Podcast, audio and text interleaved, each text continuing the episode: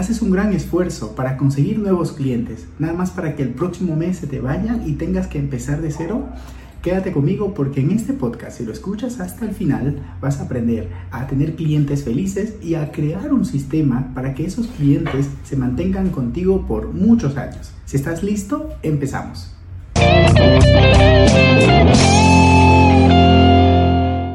Tal como te lo decía en la introducción, en este podcast vas a aprender a fidelizar clientes y no es nada mágico como, ah, pues contéstales lo más pronto posible. No, no, nada de eso, porque siempre y cuando tengas resultados y les estés dando resultados a tus clientes, ellos van a estar contigo.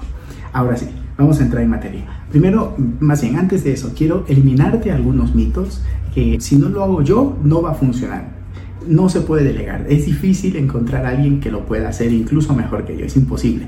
Quítate eso de la mente que siempre hay alguien que lo puede hacer mejor que ti, solo es que no le estás pagando lo suficiente o no lo estás logrando encontrar. Eso, em, digamos, para que lo tengas claro y te liberes de esos mitos.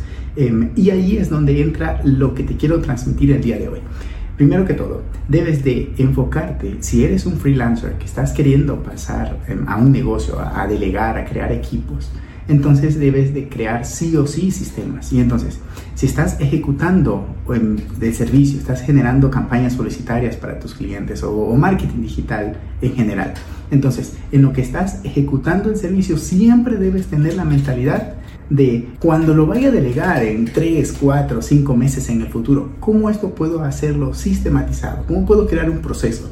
Puedes irte por crear plantillas, por crear procesos en plataformas aparte. Por ejemplo, nosotros tenemos prácticamente todo en Notion y también en plantillas de Excel y, con eso nos movemos bastante bien. Bueno, también utilizamos Miro, pero principalmente Notion y Excel. Ahí tenemos todos los procesos, todas las métricas, todo el, paso 1, 2, 3. Hay procesos que a veces los hago yo mismo o también los hace mi equipo muy cercano.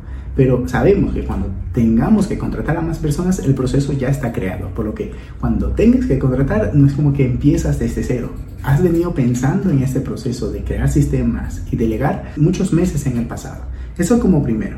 Luego es crear los procesos y ahora es la mentalidad del creador de proceso es la de estar construyendo como un arquitecto, siempre estar construyendo un esquema, siempre estar pensando la menor cantidad de pasos posibles, aunque en esto yo peco a veces pongo muchos pasos para que quede en, el nivel de calidad y de detalle que me gusta, pero también pues he entendido que a veces debo liberar un poquito y, y ceder un poquito el control, que sí lo hago.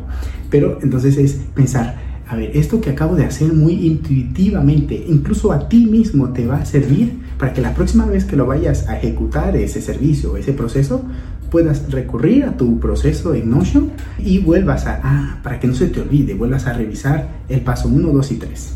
Luego, ahora sí entramos en que ya lograste contratar a alguien al que le puedas delegar. No puedes delegar si no le das métricas claras de qué estás esperando de ese puesto, de esa función o de esa persona que va a ejecutar ese servicio. Dices, pues bueno, yo te estoy dando esta cuenta publicitaria, te estoy dando este cliente y lo que ya sabemos que para este cliente funciona son estas 3, 4, 5 cosas. Y la métrica que debemos mantener con él es esta o incluso llevarla hasta este otro punto.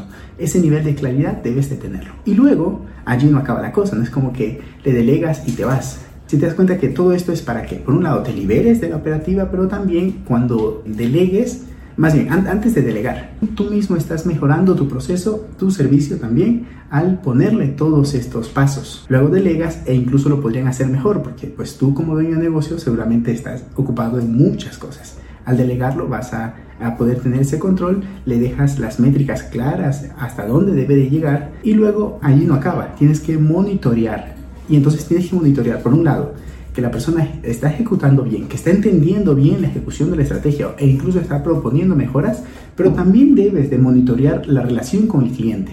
¿Cómo se está sintiendo con esta nueva persona que está tomando su cuenta? Si es que ese es el escenario, si el escenario es que ellos no saben que él es nuevo, igual debes estar hablando con el cliente, me refiero eh, cuéntame, cuéntame, fulanito, ¿cómo te sientes con el servicio que te estamos dando? ¿Qué te gustaría mejorar si es que hay espacio de mejora? Que seguro lo hay, seguro lo hay.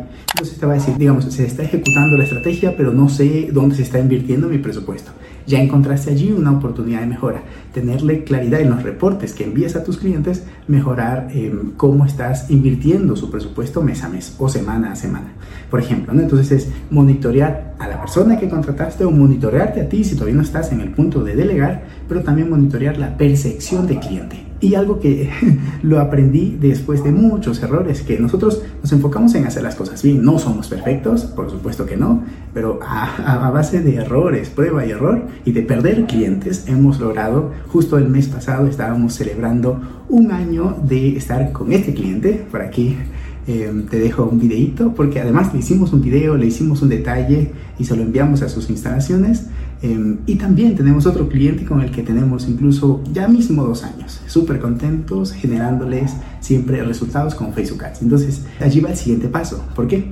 Es mejora constante. Esto suena muy de Kaizen, muy aburrido, pero es ya creaste un proceso, ya delegaste, ya estás monitoreando la percepción del cliente pero tienes que reunirte ya sea cada dos semanas o cada semana y revisar al proceso, a la persona o las personas que lo están ejecutando, o tú mismo, insisto, si estás solo, pero pensarlo desde fuera, ya no es como ejecutor, sino como, digamos, con una visión más de CEO, si, si lo quieres ver así.